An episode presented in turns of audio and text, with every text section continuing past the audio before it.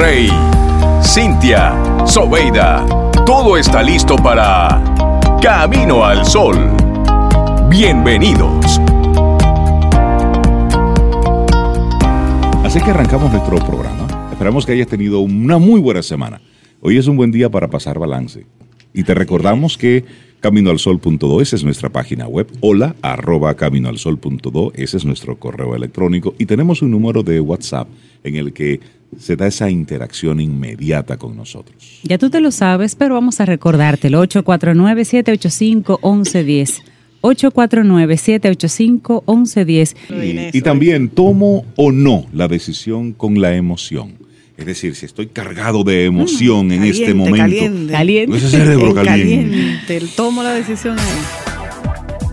Escuchas Camino al Sol.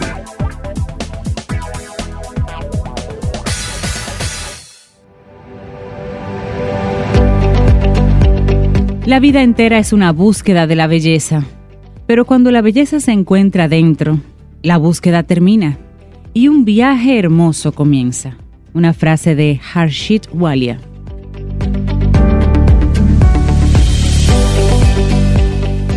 Seguimos camino al sol. Gracias por estar ahí conectados con nosotros. Yo no sé qué está haciendo Sobeida, pero ella está tomando el periódico y sacando Pero página a página con esta delicadeza. es que hay, hay, Eh, hay muchas eh, informaciones interesantes. Sí, hay muchas cosas interesantes. muy, muy- no son los encartes. Me, me llama la atención que lo estás haciendo con tanto cuidado. y le mandamos un abrazo a todos nuestros amigos Camino al Sol. Sí, muy, muy delicadito, así. Delicadita. Un gran abrazo a los que conecten con nosotros a través de nuestro número de WhatsApp y le mandamos un abrazote. Bueno, y iniciamos compartiendo nuestra reflexión para esta mañana. Cuando estamos mal, no siempre necesitamos consejos. A veces no lo queremos. Sí. Es que cuando pasamos por un momento complicado, no siempre necesitamos consejos. Ahora bien, por curioso que parezca, en esas épocas en que uno transita precisamente por la adversidad en cualquiera de sus formas, lo que más recibimos por parte de los demás son recomendaciones sobre los siguientes pasos a seguir. Está claro que hay quien lo hace con toda la buena intención. Sin embargo, no siempre es lo más acertado lo que el otro necesita. Exacto. Y como bien suele su- decirse, el acto de dar apoyo es un arte que no todo el mundo produce. Esta artesanía es tan delicada como singular, como bien decía J.R. Tolkien. El consejo es un regalo peligroso, incluso si un sabio se lo da a otro sabio, porque lo más probable es que acabe funcionando mal. Pero, ¿por qué razón? ¿Por qué cuando una persona vive un instante vital desafortunado no es recomendable en todos los casos decirle qué hacer? ¿Por qué? Bueno, hoy sabemos que los consejos no solicitados rara vez funcionan. Así, un aspecto que deberíamos comprender lo antes posible es la diferencia entre el apoyo informativo y el apoyo emocional. Lo primero es el menos útil de todos, es decir, sería aquel donde uno se limita a ofrecer posibles soluciones y una amplia batería de consejos. Es como hacer spam, ofrecer información y publicidad no solicitada. Bueno, pues el segundo, el referente al apoyo emocional, configura sin lugar a dudas la estrategia más correcta y útil. Es aquella donde conferimos aspectos como una escucha activa, la empatía, la cercanía y la comprensión. Es donde no caben los juicios, ni aún menos esos consejos estándar que ni ayudan ni tampoco sientan bien. Y una frase de Robert Frost. Nunca derribes una cerca hasta que sepas por qué se levantó. Mm, me gusta Ese eso. es un ¿Cómo? buen consejo. Nunca derribes una cerca. Hasta que sepas por qué ¿Por se qué levantó. se levantó? Oye, qué interesante. ¿Ves un esa muro? frase. Antes de ir rápido a Súbete a una banquita y mira del otro lado, a ver qué hay por ahí. Sí. Averigua a ver. Buen consejo ese. Bueno, y como bien dice el refrán, consejos doy, que para mí no tengo. es inevitable, sentimos la sensación de dirigir vidas ajenas cuando vemos a alguien pasando por una dificultad. Por norma, hacerlo no dice nada malo de nosotros, todo lo contrario. Lo hacemos porque nos preocupamos por el otro y porque se despierta en nosotros la comprensible necesidad de rescatar, esa necesidad de pedir ayuda. Y la mayoría hemos caído en esa trampa alguna vez, pero lo más grave es que hay quien hace de esta dinámica su forma de vida, el que quiere aconsejar a todo el mundo, quien adora encontrar a personas que lo están pasando mal para asumir el cargo de director de orquesta de su vida. Lo hacen no por un acto altruista o por una sincera preocupación hacia el otro, sino para reforzar su ego. En efecto, las personas no siempre necesitamos consejos, pero no faltan quienes se adelantan en darlos de forma gratuita. Sin embargo, y te hacemos una pregunta, ¿por qué razón no ayudan esos consejos a pesar de que en ocasiones nos lo ofrecen con la mejor intención? Bueno, es que hay una dimensión que define por encima de todo al ser humano, es su necesidad de libertad, de capacidad de acción y reacción. Así, una razón por la que no siempre necesitamos consejos es porque de algún modo lo que hacen es vetar nuestras propias decisiones. Es decir, a veces basta que alguien nos diga lo que deberíamos hacer para que al instante en nuestro cerebro salte un resorte. Uno que nos susurra aquello de, pues ahora haré todo lo contrario. Este mecanismo se llama reactancia cognitiva. reactancia cognitiva, aprendimos algo. Bueno, y por eso lo más aconsejable en estos casos es evitar decirle a la otra persona aquello que debe o no debe hacer. Lo ideal es recordarle que puede contar con nuestro apoyo y para lo que quiera y para lo que necesite. Así de simple, así de simple. Cuando estamos mal, no siempre necesitamos consejos. En cambio, siempre necesitamos comprensión, cercanía y por encima de todo empatía Ahora bien, quien se habilita en el arte de los consejos, en las recomendaciones y en el lo que tú tienes que hacer es, lo que está aplicando ahí es una falta absoluta de empatía. La razón, uno no siempre llega a comprender en su totalidad la realidad del otro, el muro que mencionaba Rey. Ninguno de nosotros calzamos los zapatos de quien sufre, no sabemos por cada cosa que ha pasado, no comprendemos lo que siente y tampoco lo que le duele. Atrevernos a dar consejos es como entrar sin permiso en casa ajena y ponernos a cambiar objetos del lugar. Aún más en ocasiones un consejo hace también que la persona se sienta juzgada. Y eso es lo que menos puede ayudarle.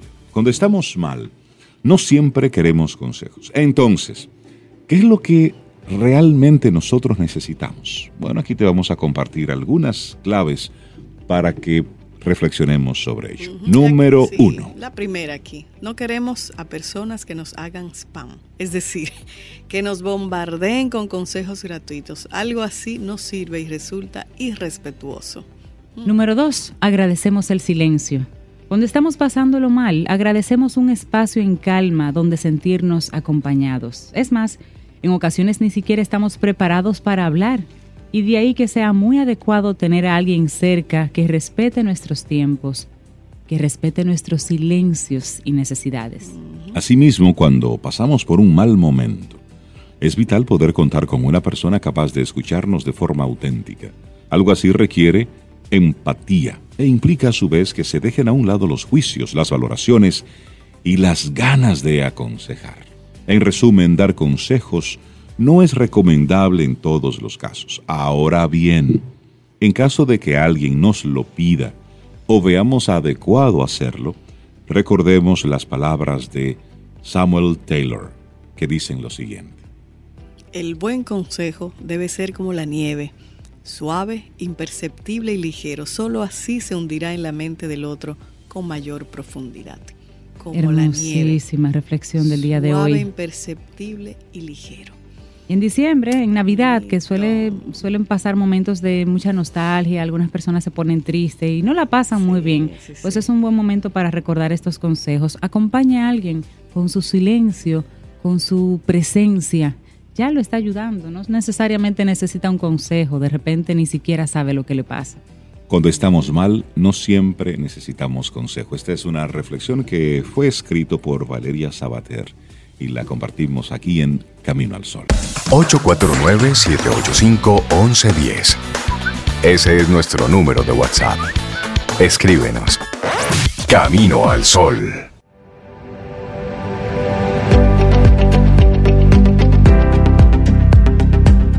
Una frase de Margaret Mead, un poquito compleja, pero te la comparto. Dice, que seas libre de tomar un camino cuyo fin no siento necesidad de conocer ni la ansiedad febril de estar segura de que vas a donde yo hubiera querido que fueras.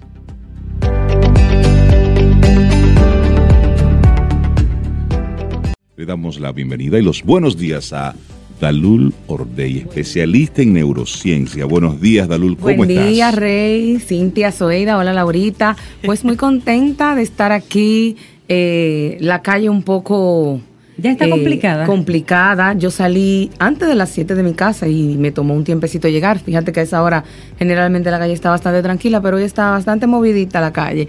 Pero muy bien, muy bien. Y nosotros eh, felices de tenerte por acá. Gracias. Bien. Tú sabes está como en oferta, como en Black Friday. Mira qué bella. Sí, Ay, de Black y hoy es Friday. Tú estás Black Friday. Muy bien.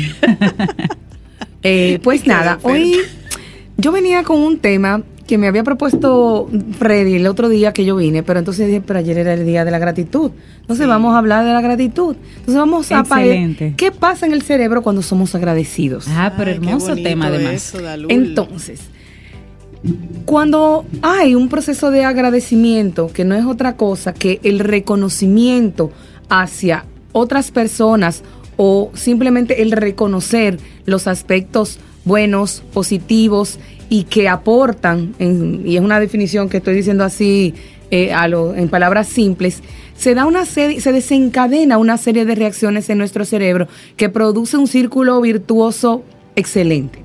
Lo primero que pasa es que nuestro cerebro comienza a liberar un neurotransmisor que se llama dopamina. Sí.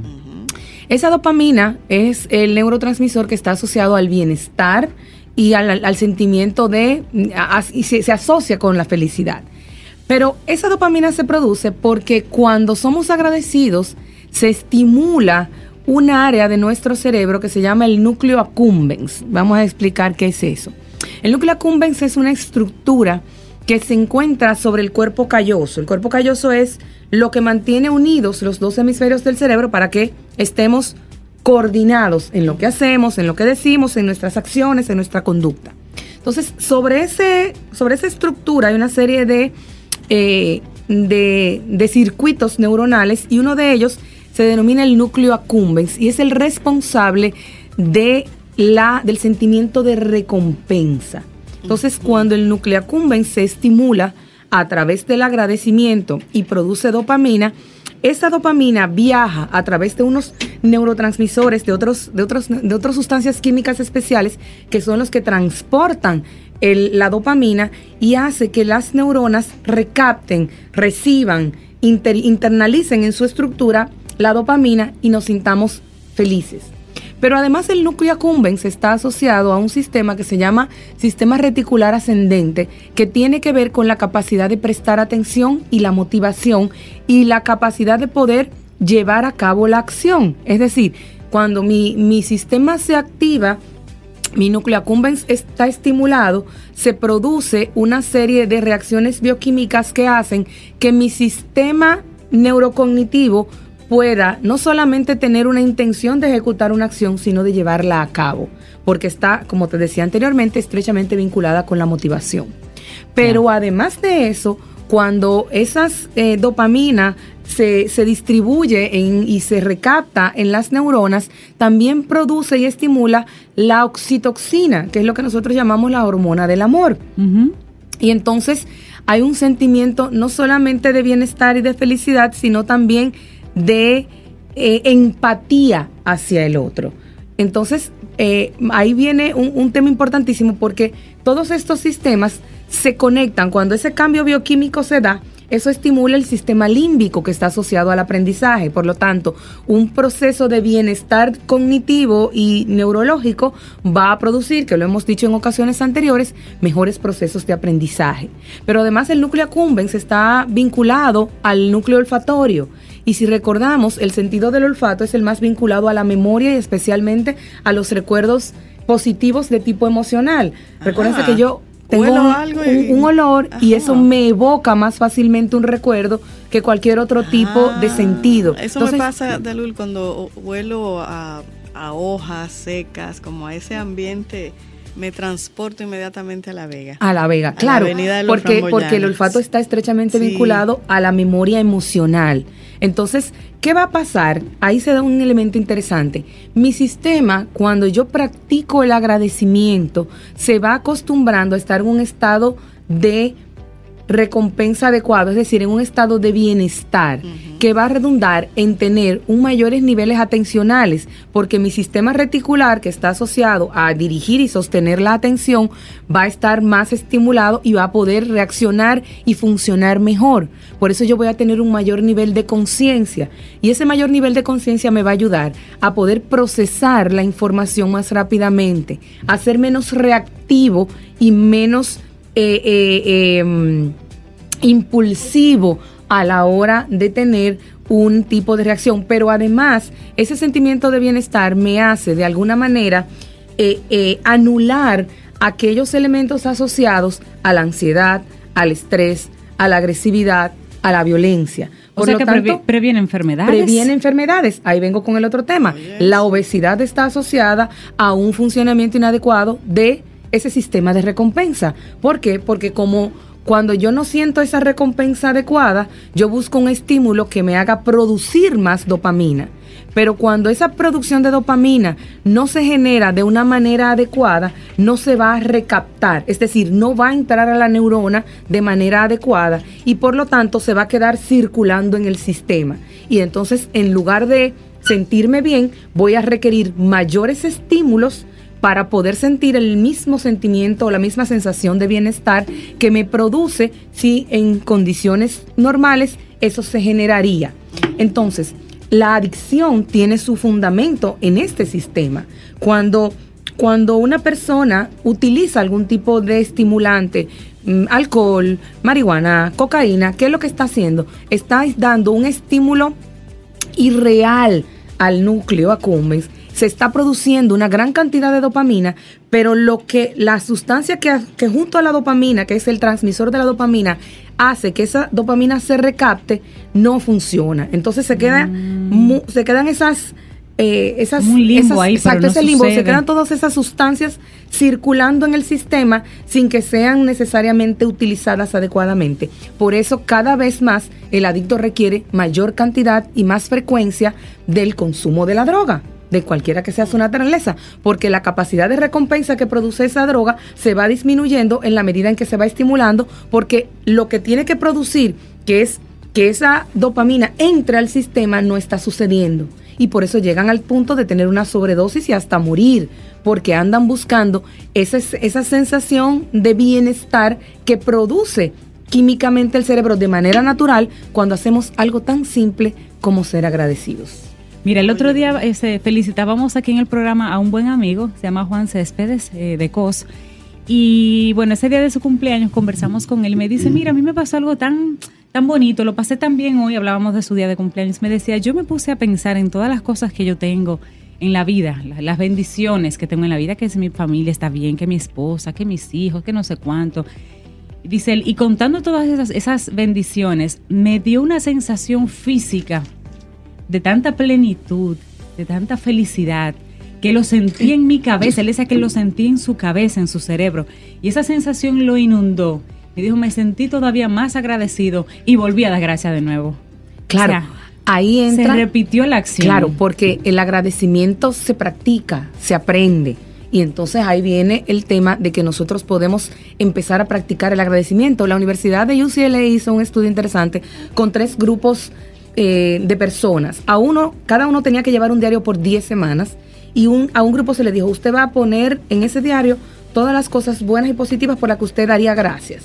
A otro se le pidió lo contrario, qué cosas eh, le desagradaron, que no le fue bien, y a otro simplemente que fuera registrando lo que sucedía sin, darle sin distinción. sin distinción. Al final de esas 10 semanas, las personas que estaban llevando el diario de agradecimiento tenían un 25% más de mejoría a nivel de salud, de sistema inmunológico, de sentimiento de bienestar e incluso su productividad laboral aumentó en 1.5 horas con respecto a los demás grupos que eh, eh, el neutro pues y el, y el que, y el que eh, reportaba las emociones negativas y las cosas malas que le sucedían, pues fue lo contrario, produjo un efecto eh, eh, donde no hubo cambio o hubo una disminución y un aumento de la ansiedad, del estrés y de las situaciones negativas que cambian bioquímicamente la estructura de nuestro cerebro y también fisiológicamente. Entonces, o que no es teoría. No es teoría, está comprobado científicamente. De hecho, lo que cuando hablamos de que aumenta el nivel de conciencia, estamos hablando de que yo tengo la capacidad de poder tener una mayor eh, mayores herramientas, mayor incapacidad de adquirir la información de lo que sucede en mi entorno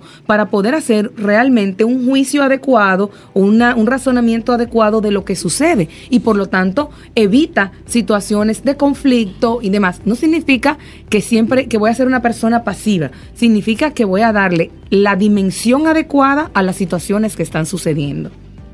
Entonces, es importante porque, eh, de hecho, hay, hay eh, centros y hay eh, terapias que se han basado y que, se, y que abordan el simplemente el, el hacer una tarea de agradecimiento diaria.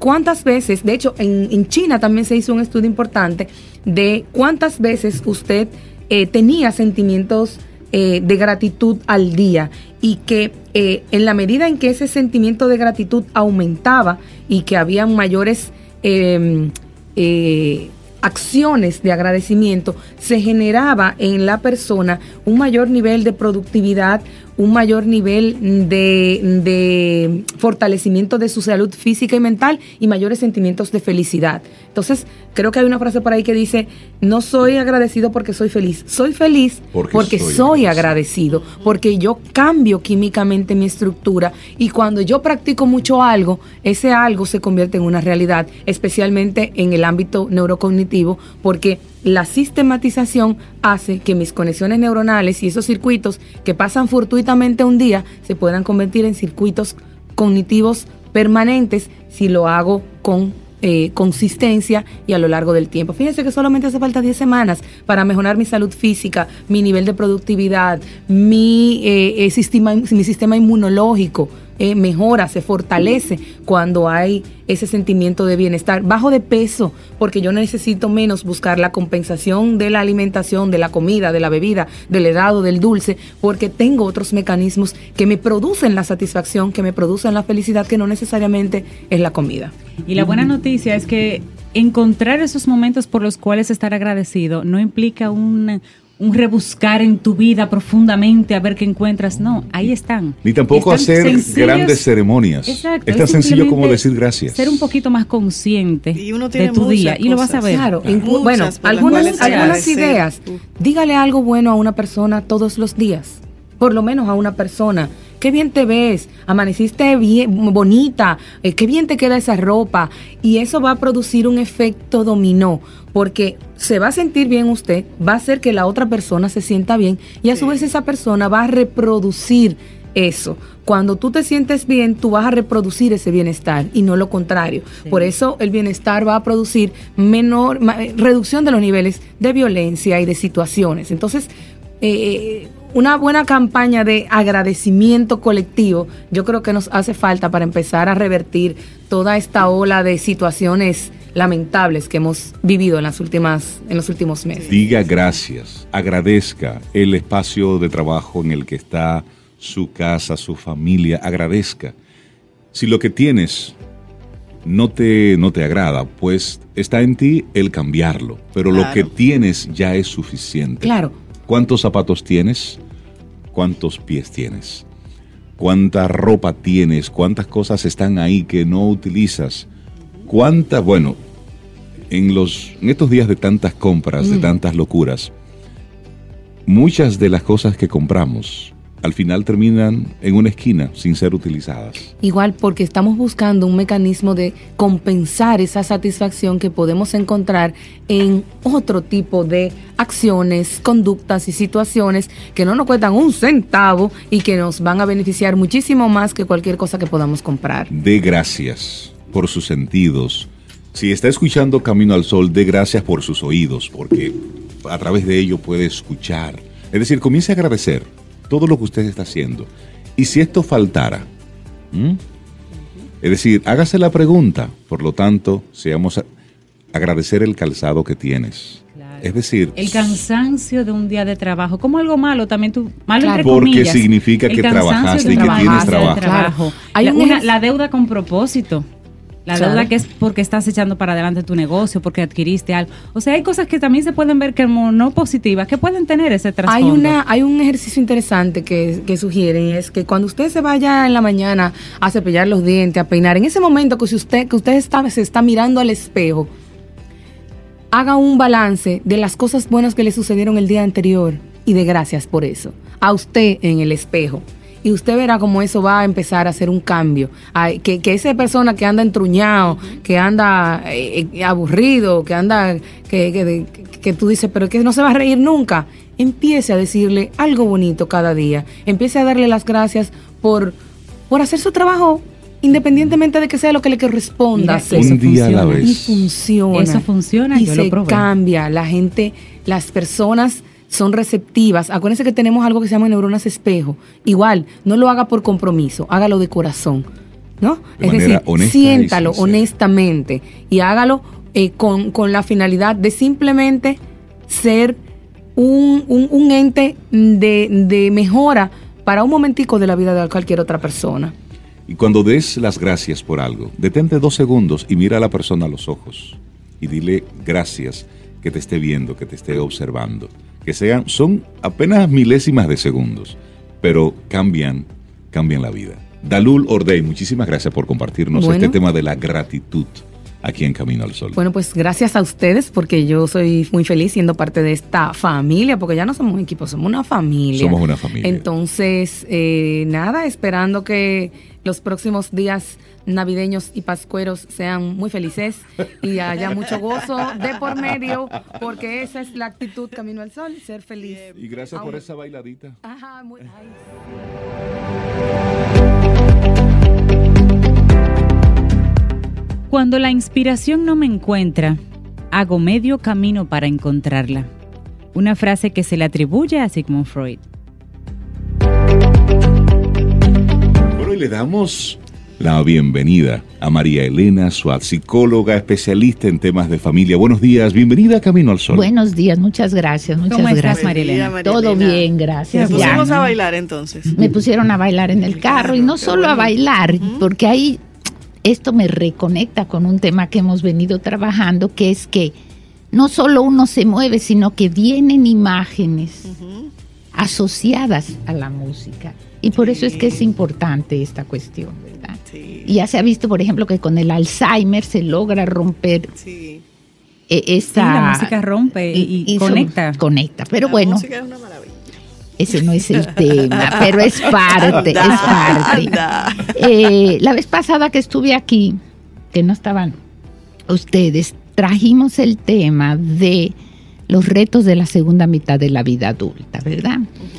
Y hablábamos de que había cuentos, pues así como hay cuentos para niños, de que finalmente quien salva es el leñador, el hermano, el príncipe, siempre hay otro que me salva de una situación. En la segunda mitad de la vida adulta, 60 para allá adelante, 65, a veces 50, qué sé yo, los cuentos para estos adultos nos indican que me tengo que salvar yo mismo. Yo mismo, exactamente. Y entonces me sugerían el traer, protagonista. traer un cuento para adultos. Así que hoy voy a hablar en metáfora. Buenísimo. Sí, pura metáfora y después explicamos un Ok. poquito. Ok, ok. Habíamos hablado la vez pasada que una de las características de esta etapa de la vida es la introspección, Correcto. ir hacia adentro, poner la energía ya no en el afuera, sino hacia adentro. Y en este sentido, Armando Fuentes Aguirre dice que los árboles ejercen un silencioso magisterio. Yo procuro aprender las lecciones de esos filósofos inmóviles. La última que me enseñaron fue, en el invierno, cuando no tienen sol para nutrirse, los árboles ahondan sus raíces en busca de los dones ocultos de la tierra. no crecen hacia afuera. Sus desnudas ramas no muestran hoja o flor. Crecen por dentro, sin ser vistos de nadie y en el silencio y en la soledad se guardan a sí mismos y se disponen a alcanzar su plenitud. Deberíamos los hombres ser como ellos y las mujeres, por supuesto.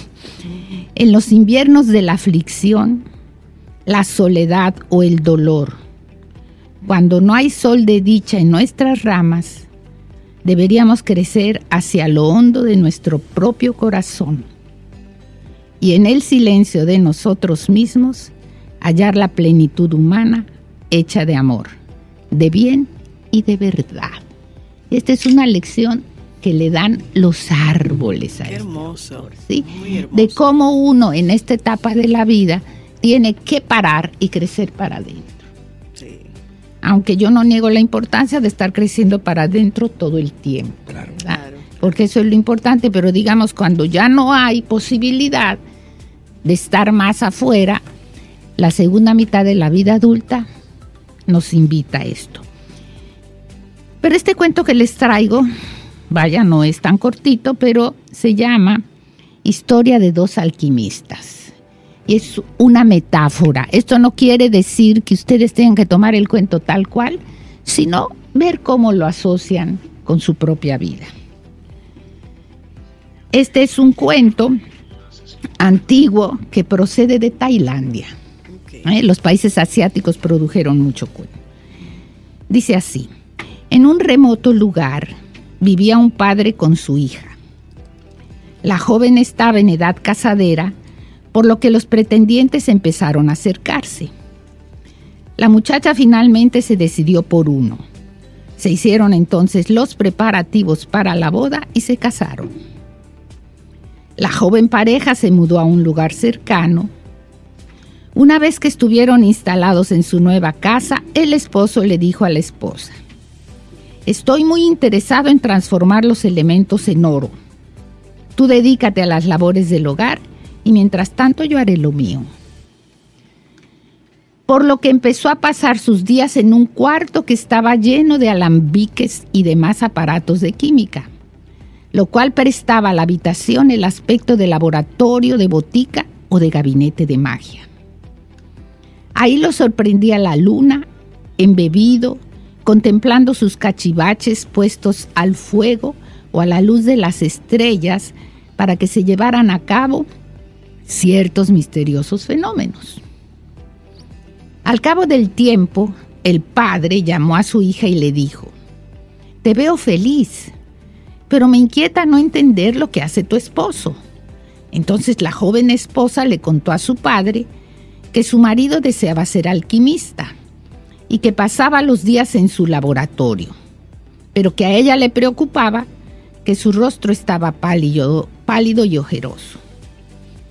¿Te da dinero para llevar la casa? preguntó el anciano. Sí, padre mío, él había hecho sus ahorros antes de casarnos y de eso vivimos, respondió la joven. El padre preocupado preguntó, ¿y aún queda dinero? A lo que la joven respondió, querido padre, cada día veo menos monedas en las arcas. El padre recapacitó por un momento y respondió, querida hija, dile a tu esposo que quiero charlar con él mañana. Esa noche el anciano no podía conciliar el sueño, ya que sentía encontrarse ante una situación sin salida con su yerno y su hija, puesto que si por un lado intervenía en el problema de pareja, corría el riesgo de marginar al joven esposo, y si por otro lado no hacía nada, su hija se enfrentaría a la pobreza. Ahí está el dilema. El dilema, sí. Y así en su tribulación pasó la noche en vela pensando. Justo al amanecer ya tenía una brillante idea que decidió poner en marcha inmediatamente. El yerno acudió puntual a su cita y una vez que se saludaron dijo, Querido suegro, me da gusto verte y charlar contigo. A mí también, querido yerno, contestó el anciano, pues me interesa escuchar de tu interés en transformar los elementos en oro. Y así charlaron y charlaron, pasaron largo rato, hasta que finalmente el anciano dijo, Querido lleno, me da gusto darme cuenta de lo parecido que somos. Yo también quise ser alquimista de joven y desde luego me doy cuenta que estás a punto de hacer un gran descubrimiento. Pero te falta un ingrediente para transformar elementos base en oro. Y yo hace poco tiempo acabo de descubrir el secreto. Sin embargo, yo ya estoy muy viejo y cansado para llevar a cabo la tarea. Pero con gusto veo que tú podrás hacerlo. Sí, lo puedo hacer, querido padre, dijo el joven. Y continuaron charlando. El secreto. Para empezar, dijo el anciano, necesitas estar dispuesto a trabajar muy duro, pues habrá que elegir buenas tierras y trabajarlas para tenerlas listas y poder sembrar las plantas que necesitaremos. ¿Y qué planta necesitamos? preguntó el yerno. Necesitamos sembrar algodón, ya que contiene hojas especiales. Y así el suegro fue relatando paso a paso el plan. Una vez que siembres las plantas de algodón, deberás decir unas palabras mágicas por primera vez y cuando las hojas están verdes, de cada planta irás tomando algunas hojas, las cuales deberás poner a secar al sol y cuando estén completamente secas deberás triturarlas, hacerlas polvo y sobre ellas volverás a decir unas palabras mágicas. Este polvo lo irás juntando hasta que tengas 5 kilos, a lo que exclamó el joven. Pero eso requiere cientos de hojas de algodón.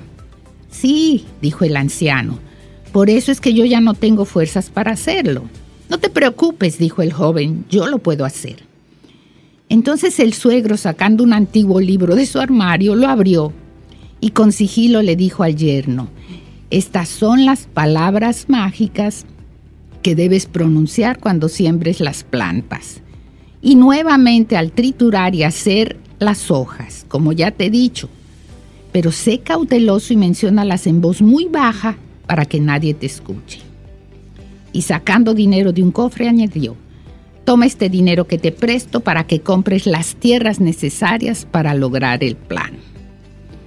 Me salto un poquito, si no, no vamos a acabar.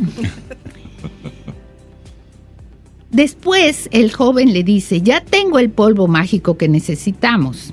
El suegro dijo, ahora te voy a enseñar cómo convertir elementos básicos en oro. Pero primero es indispensable que vayas por tu mujer, necesitamos su ayuda. Cuando la joven llegó, el padre le dijo, ¿qué hacías tú con el algodón mientras tu esposo recogía las hojas verdes y las hacía polvo? Y dice la hija, yo lo vendía para poder ir teniendo dinero para vivir, respondió la hija. ¿Y ahorraste algún dinero? Claro, padre. Quiero verlo, ¿me lo puedes traer? La hija regresó con el dinero.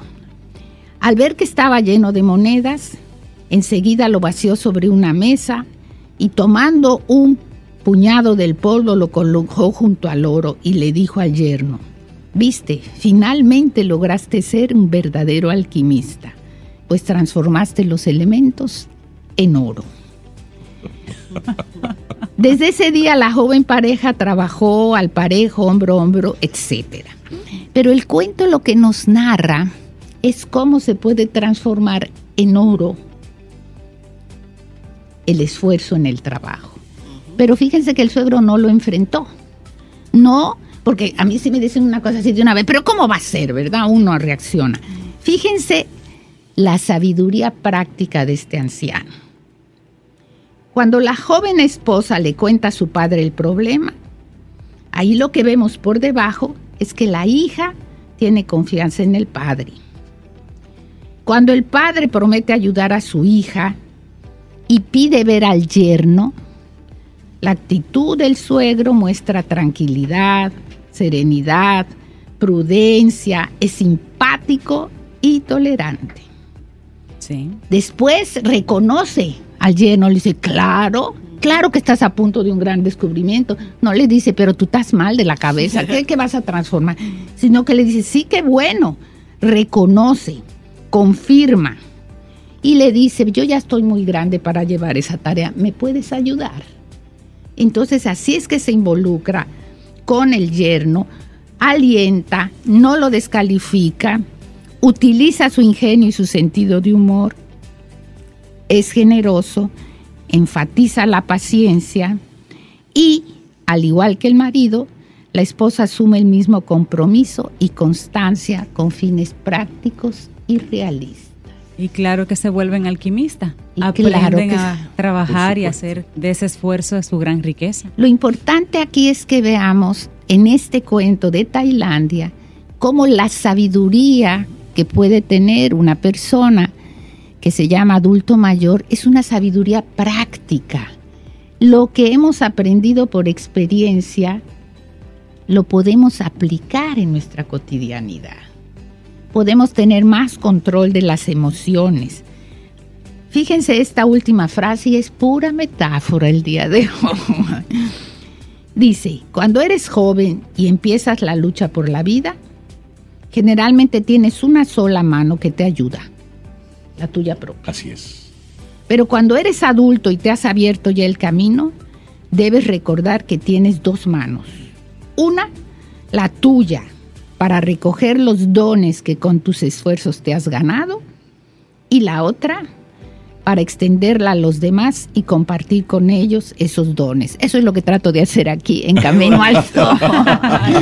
Gracias muy bien, María Elena. Gracias. Bueno, pues son muchos los historia. amigos Camino al Sol oyentes que han estado disfrutando este, este segmento, este momento, porque sí, hay una, hay un, un reinventarse, un detenerse, un evaluar lo que ha sucedido, proyectar la vida hacia, hacia el futuro. Así que muchísimas gracias por invitarnos a esa introspección. Muchas gracias a ustedes. ¿eh? las Gracias, María tribus y las familias así, las etnias, reconocen mucho ese valor de- Claro. de, la generación que pasa a los 60, a los 70 años y cómo son fuente La de sabiduría. La veneran, la veneran. La Y ahora los millennials están ocupando todos los trabajos. Respetemos la experiencia de los adultos mayores Así es. que se tienen. Todos Ahí son hay gran importantes. ganancia. Siente y disfruta de la vida. La vida. Camino al sol. Camino al sol. Y nosotros estamos ya llegando casi, casi, casi al final de nuestro programa Camino al Sol, pero hay algunas informaciones que nos gustaría Hay muchísimas informaciones. comentar que tienen que ver con el, con el universo. Una de ellas es que descubren un agujero negro tan grande que no debería existir y tiene una masa 70 veces mayor que el Sol. Un grupo de astrónomos descubrió un agujero tan grande en la Vía Láctea que desafía todos los modelos conocidos hasta ahora sobre la evolución de las estrellas. La LB1 está cerca de aquí, está solamente a 15.000 años luz de la Tierra. Tiene una masa 70 veces mayor que el Sol, según un estudio publicado en la revista Nature, y se cree que la Vía Láctea contiene unos 100 millones de agujeros negros estelares, pero este, el LB1, es dos veces más grande de lo que los científicos creían posible hasta ahora. Los agujeros negros de una masa como esta no deberían existir en nuestra galaxia teniendo en cuenta los modelos más corrientes de la evolución estelar. Y así aseguran los, los científicos. Y comentamos la, la nota precisamente porque el mundo como lo conocemos hoy, como lo conocemos hasta ahora, está en constante avance, en constante evolución, en constante cambio.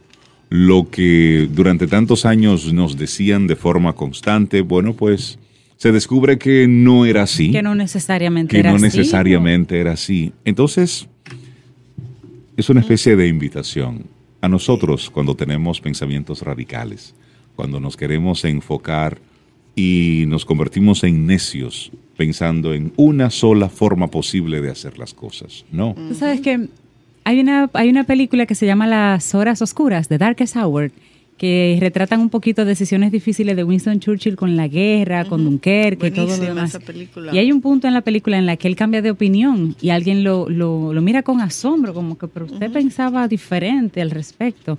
Y él le dice una frase que para mí fue como de, de lo mejor de la película. Dice, el que no logra cambiar de opinión, no logra avanza. cambiar nada.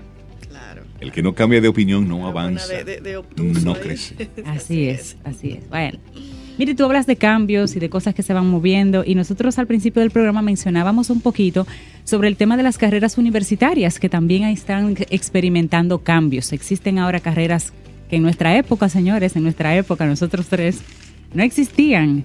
Y por ejemplo, el número de maestros, médicos y enfermeros en América Latina y el Caribe sí va a aumentar, eso es una carrera que continúa en ascenso, aumentará sustancialmente en las próximas décadas. Esto es un, un informe del BID que destaca precisamente el envejecimiento de la población en la región y cómo entonces estas carreras se hacen muy, muy necesarias. Hotelería y turismo, comunicación social, publicidad, ingeniería de sistemas, diseño de modas e ingeniería electromecánica son algunas de las carreras que van a reducir el número de matrículas. Y de hecho ya hay menos estudiantes registrados en el periodo 2008-2017 en esas carreras en particular mientras que otras áreas como lenguas modernas, odontología, ingeniería eléctrica, administración educativa, ingeniería del software, comercio internacional, imágenes médicas, ingeniería química, fotografía y medios audiovisuales, ciencias políticas e historias subieron. Ah, personas interesadas en esa línea de la, de la ciencia, en esas ramas de la ciencia. Muy interesante, así que una buena idea de cómo el mundo va cambiando y qué yo puedo aportar como joven bueno, en mi, yo le estoy diciendo de manera, eh, de que como ejemplo, para que tú joven que estás escuchando el programa lo pienses, ¿de dónde yo puedo más o menos hacer mi vida mientras estoy aportando a lo que va a ser la nueva realidad, el nuevo mundo y qué carreras pues me pueden ayudar a, llegar y alcanzar esas metas. Mira, y hay aquí un, artículo interesante para precisamente el día de hoy. Algunas opciones ya pasaron, pero como quiera, y es a nivel de preguntas que se hace. Son 10 recomendaciones para comprar online en Black Friday. Y sobre todo que viene el lunes, que es el ya Cyber. Que va a comprar, ¿verdad? Ya que va a comprar. Y aquí, no, tú sabes, a veces uno se emociona y empieza, y las ofertas, y promoción, y descuento, y 40% más, y paga. Entonces, primera pregunta, ¿cuál es su presupuesto? Por ahí es que hay que empezar. ¿Cuál es su presupuesto? Sí o sí. ¿Qué necesita? ¿Qué quiere? Y la otra, ¿es una oferta o es una estafa? O sea que hay que investigar mm. bien. ¿Cuál es el momento preciso? Y otra recomendación, no espere al viernes, o sea, hoy, piense por adelantado. O sea, esa decisión de compra ya usted debió haberla revisado anteriormente. Conéctese con sus marcas favoritas. Descargue extensiones en el navegador que te ayudan a ir filtrando y hacer una serie de, de pasos para, para que sea mucho mejor y más rápida. Si puede, abandone el carrito. Usted puede ir llenando el carrito de cosas seleccionando, pero si puede, mire, cierre eso sin comprar nada. Después puede esperar, eso que tiene el carrito, puede esperar porque posiblemente haya después una oferta. Por eso mencionaba, hoy viernes hay oferta, pero el lunes es Cyber Monday y tal vez haya una oferta mejor. Estamos hablando de, compras online. Y a propósito. Y la última pregunta, Rey. Sí. ¿De verdad lo necesita? Que debe ser la primera, la, del medio y la última. de verdad lo necesita. Y, a propósito de esas compras online, Amazon está contratando a 200 mil personas para este periodo navideño. Oh. Amazon está ahora mismo en los aprestos de la contratación de 200 mil personas para la agitada temporada de compras y este es el doble de la cantidad de trabajadores que empleó el año pasado. De hecho, la ola de contrataciones es un indicio de lo rápido que está creciendo este gigante de compras por Internet y para mantener el ritmo de las órdenes que recibe, la compañía estadounidense ha abierto más almacenes, así como centros de clasificación de paquetes y estaciones de entrega. También trabaja para acelerar las entregas para los miembros de su servicio Prime para que se realicen en un solo día en lugar de dos, como es lo normal. Hay otras tiendas en Estados Unidos que están planteando contratar una cantidad menor. La cadena de grandes almacenes Target señaló que estaría empleando a 130 mil personas este año. Representa un incremento del 4%. Kohl's es otra tienda. Tiene pensado contratar a 90 mil personas, más o menos el mismo número del 2018. Todo eso son los esfuerzos que las empresas eh, están haciendo para atender la gran demanda de, clientes en esta época navideña. Bueno, ayer yo intenté entrar a Amazon ¿Y qué pasó? en un momento y, Normalmente yo entro a amazon.com, fácil, chévere, rápido. No, no me dejó. Y me dio un mensaje ¿Qué te dijo? y me mandó a Amazon de México. Es decir, que la Automáticamente me re- te redireccionó. Para Se administrar reventó, el parece. volumen. Sí, Exactamente. Parece que tenía mucha carga, mucha demanda el Sí. sitio web de amazon.com. Me puso un mensaje y me mandó automáticamente a, a Eso es inteligencia artificial. No puedo atenderte aquí, pero mira, Te mando para acá. Claro, para que continúes con tu compra. Pero hazte la pregunta, ¿realmente lo necesito? Sí. Después de la respuesta, pregúntalo de nuevo. Exacto. ¿Realmente lo necesito? Y para cerrar la es antes de reflexión, entrar al browser a buscar lo que vas a comprar. Eso se hace en análogo, lápiz señores, y papel. llegamos y al final de nuestro programa Camino al Sol, por este viernes, por esta semana, por el mes de noviembre. Ya, en noviembre 2019 no vamos a hacer otro programa Camino al Sol. No, no, yo creo que ya está bueno. El próximo programa En diciembre sí. lo haremos en diciembre. Sí, así. Contigo hoy. Contigo siempre. Camino al sol. Camino al sol.